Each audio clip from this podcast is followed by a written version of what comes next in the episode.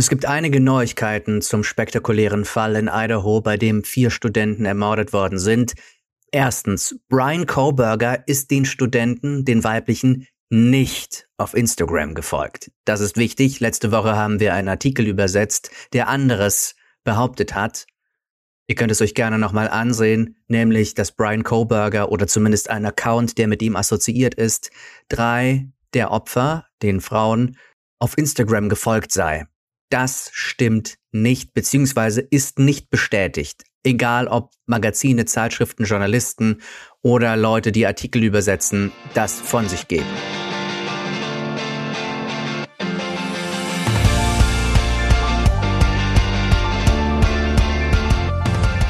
Die zweite Entwicklung, wir gehen einer Information nach, die ebenfalls nicht gesichert ist, beziehungsweise sogar dementiert ist vom FBI. Wir haben uns die Verkehrskontrolle angesehen, in die Brian Kohlberger geraten ist.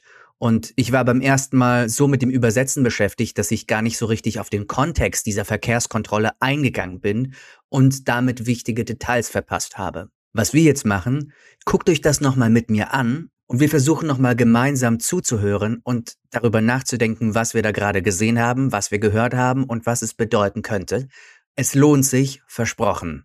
Folgt mir. Das ist das Video der Verkehrskontrolle, die am 15.12.2022 stattgefunden hat. Wir sind hier oben um 10.42 Uhr. Und jetzt nähert sich also der Officer dem Auto. Wir haben den Sound.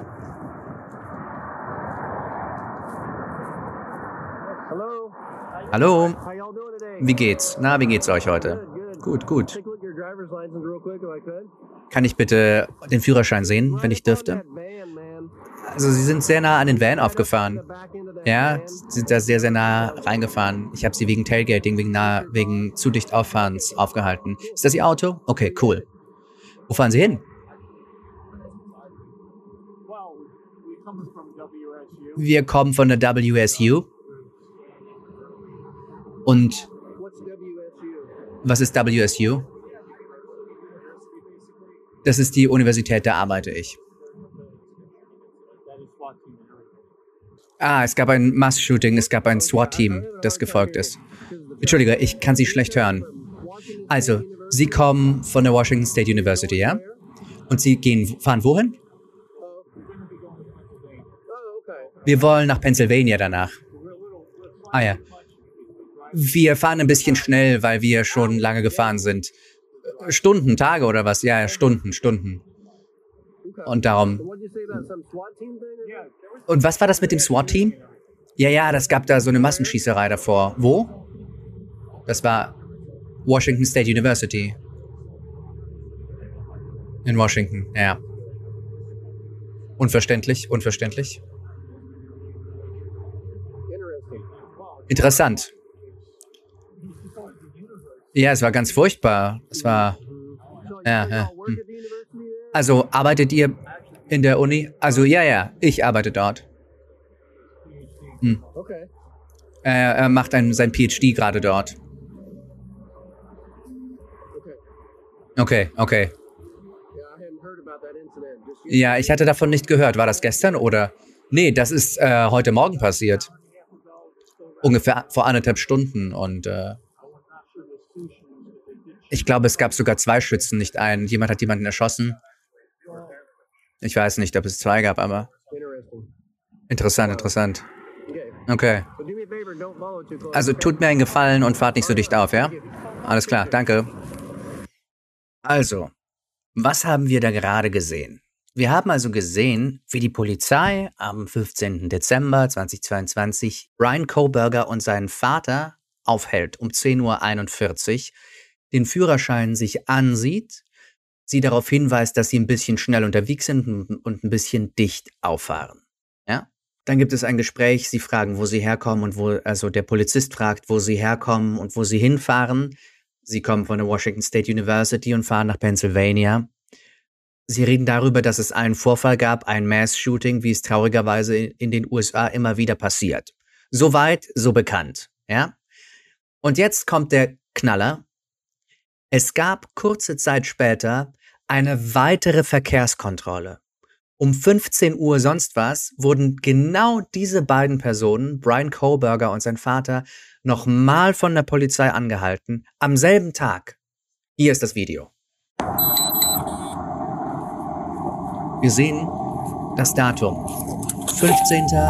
Dezember 2022, selber Tag, diesmal hier um 15.50 Uhr, 10 Minuten später, als ich dachte.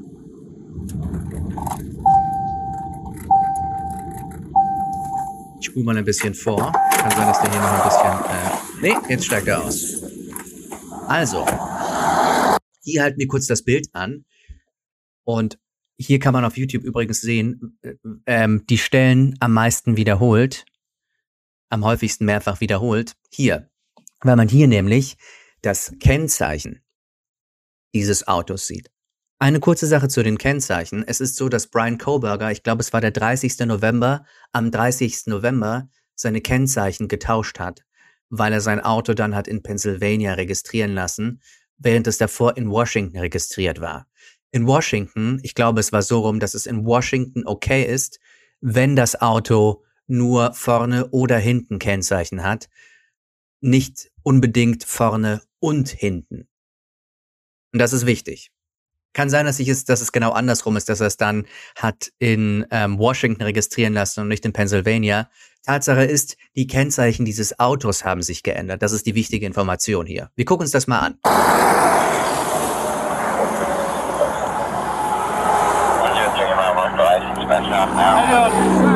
Hey, wie geht's euch? Hey. State Police, bitte. Sie sind ein bisschen nahe an den Truck rangefahren. Ähm, Führerschein und, und. Ah, Sie sind 60 oder 70 Meilen gefahren.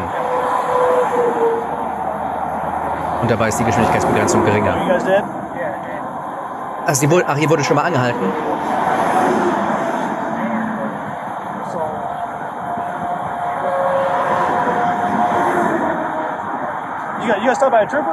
Moment, ein Trooper, ein State Trooper hat euch schon mal angehalten heute? Die haben keine SUVs. Ach so, das war ein County-Typ. Ah ja, okay, okay. Also, und der hat euch gesehen, wie ihr zu dicht aufgefahren seid?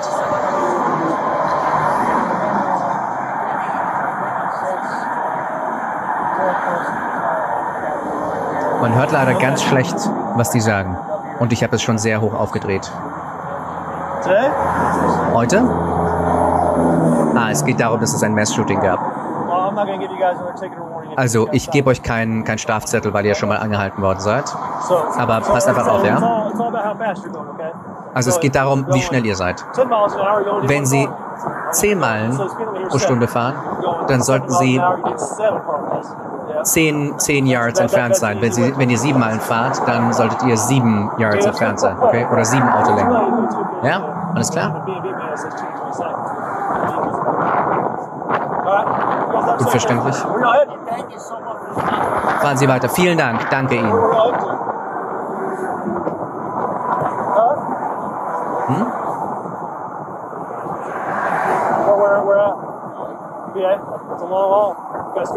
Oh ja, ja, das ist eine, eine, lange, eine lange Fahrt. Ja, ja.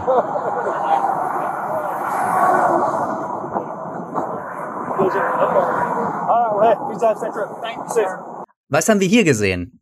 Erstmal nicht viel. Ein bisschen ungünstig die Perspektive. Der Polizeiofficer hat mit seiner Bodycam Richtung Tür gefilmt. Das war nicht so praktisch. Aber es gibt einen Screenshot, den ich ganz interessant fand. Beziehungsweise einen Augenblick. Lasst uns mal in die ich bin kein Body Language Expert, also ich bin kein Experte, was Körpersprache angeht, aber wir gucken einfach mal kurz in die Gesichter von Brian Kohlberger und seinem Vater, als sie am 12., äh, am 15.12. nochmal angehalten werden, zum zweiten Mal ein paar Stunden später von der Polizei.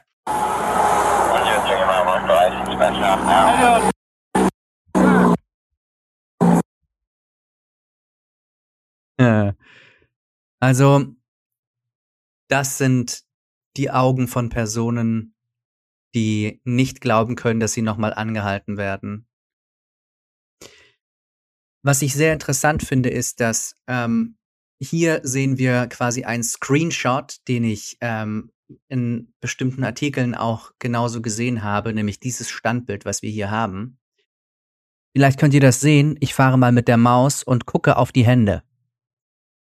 Es gibt nämlich eine Theorie, die besagt, dass diese zweite Kontrolle und die erste auch schon bewusst durchgeführt worden ist, dass das nicht irgendwie Zufall war, sondern dass sie einen Vorwand gefunden haben, um sie anzuhalten, um Bilder zu machen, und zwar Bilder von Brian Kobergers Händen.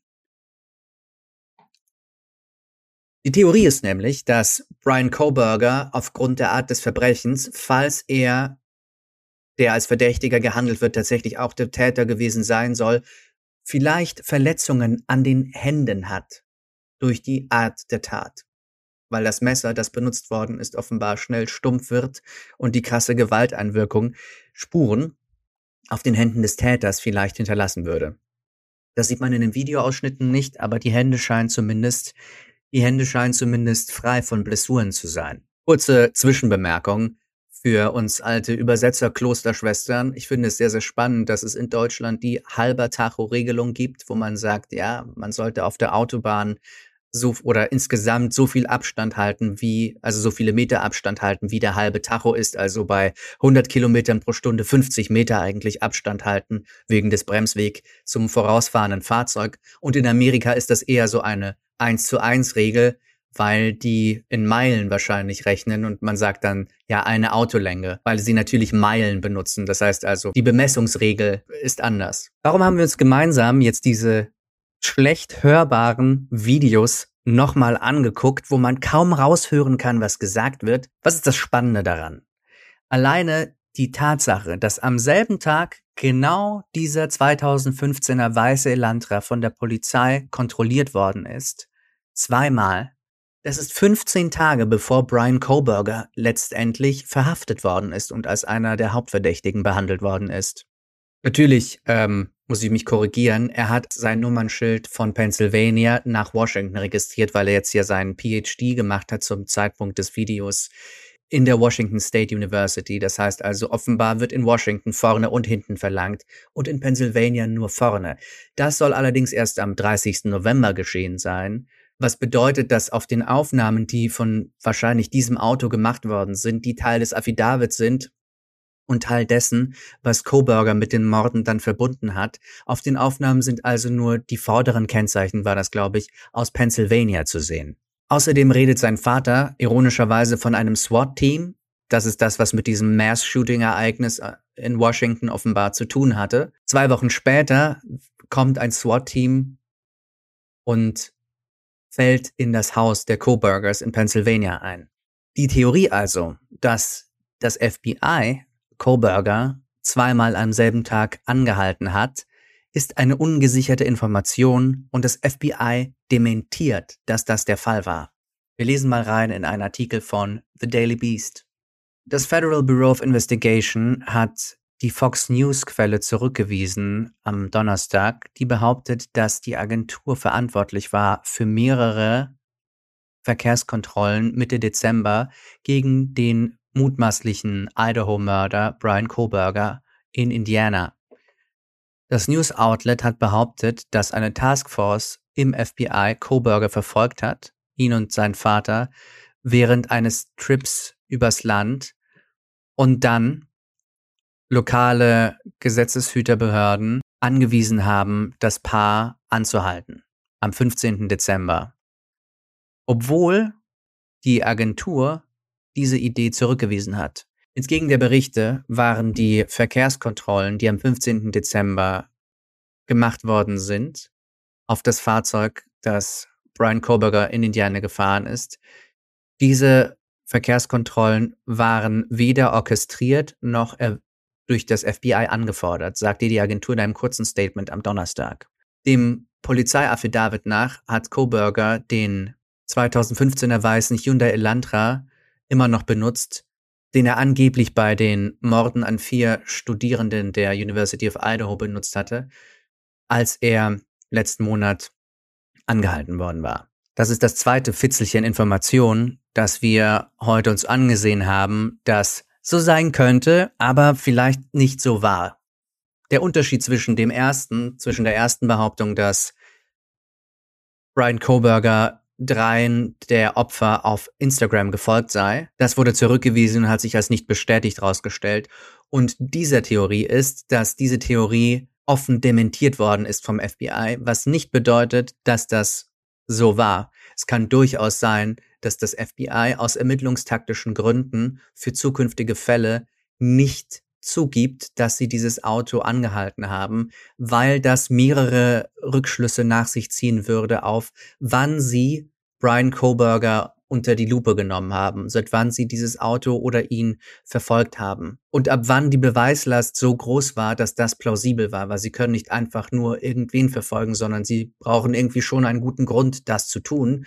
Wir wissen, dass die DNA, wie im Affidavit unter anderem beschrieben wird, eine wichtige Rolle dabei gespielt hat, um Brian Kohlberger mit dem Tatort zu verbinden, weil ja in der Tat seine DNA an der Scheide eines Messers gefunden worden ist, die am Tatort gefunden wurde. Die Theorie besagt, dass die Behörden in den USA die DNA-Datenbanken privater Firmen sowie 23andMe und wie sie alle heißen, die eigentlich für Ahnenforschung benutzt werden, dass die Behörden darauf zugreifen können und diese Daten in Fällen einsetzen, teilweise ohne das Wissen der Personen, die diese Dienste in Anspruch genommen haben, um zu bestimmen, wo ihre Vorfahren herkamen. Wahrscheinlich hat also Brian Koberger seine DNA so einer privaten Firma gegeben. Denn folgender Artikel der Verdächtige in den Idahoer Mordfällen Brian Koberger hat einem Kommilitonen erzählt, dass er seine DNA einer DNA-Testfirma zur Verfügung gestellt hat, um seinen, seine Vorfahren zu erforschen. Und jetzt zweite interessante Zeile. Aber ein Experte hat Fox News Digital gesagt, dass es unwahrscheinlich ist, dass Ermittler diese Information benutzt haben, um diesen Fall zu knacken. Koberger 28, der ein PhD-Student an der Washington State University war, hat angeblich einem Nachbar erzählt, dass er so eine Art DNA-Tests gemacht hatte und den Nachbar gefragt, ob er Kobergers Wurzeln ausmachen könne, gab der Idaho Statesman an. Sein Nachbar vermutete Italienisch, aber Koberger sagte, er hätte ursprünglich eigentlich deutsche Vorfahren. Es wird weithin berichtet, dass, die, dass das FBI genetische Genealogie benutzt, um, um Koberger ins Visier zu nehmen, nachdem der seine DNA auf dem Druckknopf eines Kabar-Messers, einer Kabar-Messersscheide, am Tatort hinterlassen hatte. Der Experte sagt also, dass es unwahrscheinlich sei, dass DNA in diesem Fall, dass diese DNA in diesem Fall benutzt worden ist, aber unwahrscheinlich bedeutet nicht unmöglich, und vor dem Hintergrund dieser zwei verdächtig nah beieinander liegenden Verkehrskontrollen und vor dem Hintergrund dessen, dass im Affidavit steht, dass aus dem Müll der Coburger Residenz in Pennsylvania etwas gefischt worden ist, was dann auf DNA getestet worden ist. Vor dem Hintergrund dieser Tatsachen scheint es, zumindest aus meinen Laienaugen, gar nicht so unwahrscheinlich, dass die DNA zumindest eine kleine Rolle darin gespielt haben könnte, Coburger und den Tatort zu verbinden. Und bevor ihr sagt, ja, aber das ist doch nur Mutmaßung und ähm, wie kommst du denn jetzt darauf und Verschwörungstheorie? Es gibt einen True Crime Fall in letzter Zeit, wo durch Hilfe genau einer solchen Datenbank ein Serienmörder gefasst worden ist. Und zwar dieser nette Herr hier. Dieser Mensch ist Joseph James D'Angelo, ein Serienmörder, der mindestens für 13 Morde verantwortlich ist und mehr Gewaltverbrechen und Einbrüche verantwortlich ist. Und wie dieses Monster in Menschengestalt gefasst worden ist, ist durch unter anderem private DNA von einer solchen Firma. Wir lesen mal kurz rein in diesen Artikel der LA Times. Sacramento. Die dramatische Festnahme 2018 von Joseph James D'Angelo Jr. war umso erstaunlicher, aufgrund dessen, wie die Detectives gesagt haben, dass sie den schwer zu fassenden Golden State Killer gefasst haben. Durch Einsatz von genetischer Technologie, die bereits von Millionen von Kunden benutzt wird, um ihre Familienstammbäume nachzuverfolgen. Aber das DNA-Matching, das einen von Amerikas berüchtigsten Serienmörder gefasst hat, war extensiver, war ausschweifender als zuvor veröffentlicht worden war und hat verdeckte Durchsuchungen von privater DNA involviert, die von zwei For-Profit-Firmen zur Verfügung gestellt worden waren, trotz der ganzen Privacy Policies, wie sich in Interviews und Court Discovery Records herausgestellt hat, auf die durch die Times zugegriffen worden ist. Diese Enthüllungen werden wahrscheinlich die Debatte darum wieder befeuern, was genetische Privatsphäre angeht und die Self-Policing-Modelle, also die internen Mechanismen, die die Richtlinien aufrechthalten sollen, von Testfirmen angeht, als auch den Zugriff der Gesetzeshüter. Und jetzt kommt eine Passage, warum ich mit euch den Kaninchenbau dieser Theorie überhaupt betrete, denn die originale Version der Geschehnisse hat nicht nur den Einsatz von privaten Datenbanken verschleiert, sondern auch den Zugriff auf sensible Informationen von denen die Firmen gesagt haben, dass Gesetzeshüter sie nur einsehen könnten, wenn es erforderlich sei oder wenn sie einen Lawful Request, also sowas wie einen richterlichen Beschluss, vorzeigen könnten. Ein Prosecutor beschrieb das öffentliche Verständnis von D'Angelos Verhaftung als einen falschen Eindruck in einem Brief, den der Prosecutor oder Staatsanwalt an das FBI geschrieben hat.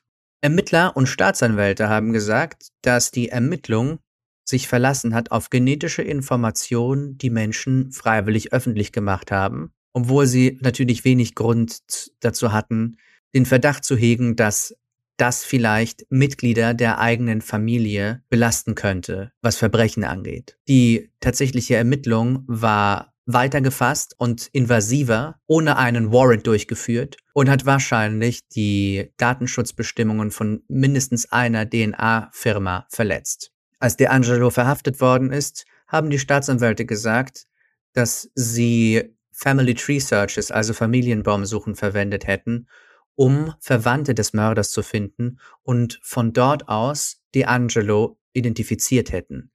Kurz danach hat ein Detective bestätigt, dass das Ermittlerteam Samenproben von einem Rape-Kit hochgeladen hat, um ein neues DNA-Profil zu erstellen, das dann abgeloadet worden ist zu GED Match, einer Open-Source-Plattform, die oft benutzt wird von der Öffentlichkeit, um ihren Stammbaum zu verfolgen. Was die Staatsanwälte nicht veröffentlicht haben, ist, dass das genetische Material vom Rape Kit zuerst zu Family Tree DNA gesendet worden ist, was ein DNA-Profil, was ein DNA-Profil erstellt hat und den Gesetzeshütern erlaubt hat, einen Fake-Account anzulegen, um nach passenden Kunden, die sie haben, zu suchen. Als das nur ein paar schwache Hinweise geliefert hat, hat ein ziviler Genetiker, der mit den Ermittlern gearbeitet hat, forensische Profile auf MyHeritage hochgeladen. Und diese MyHeritage-Suche hat dann diese Verwandte, diese nahe Verwandte identifiziert, die dabei geholfen hat, den Fall zu lösen. Beide Firmen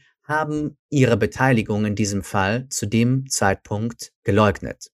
Aber 2019 hat Family Tree DNAs Chief Executive zugegeben, dass er dem FBI 2017 Zugriff gewährt hat, ohne zu wissen, dass dieser Fall ermittelt worden ist. Er sagte, er habe nicht geglaubt, dass er die Terms of Service der Firma verletzt hätte, die davor warnten, dass es möglich dass es vielleicht erforderlich sei, persönliche Informationen zu veröffentlichen als Antwort von einem Lawful Request durch öffentliche Behörden. Also Lawful Request bedeutet sowas wie gesetzliche Anforderung, also sowas wie ein Durchsuchungsbefehl oder dringender Verdacht und so. Und jetzt kommt's. Diese Bedingungen wurden später geändert, um Kunden darauf hinzuweisen, dass Gesetzeshüter Zugriff auf diese Datenbank haben. Und hier sind wir an einem gleich an mehreren Dilemmata angelangt, nämlich erstens, ist es also in Ordnung,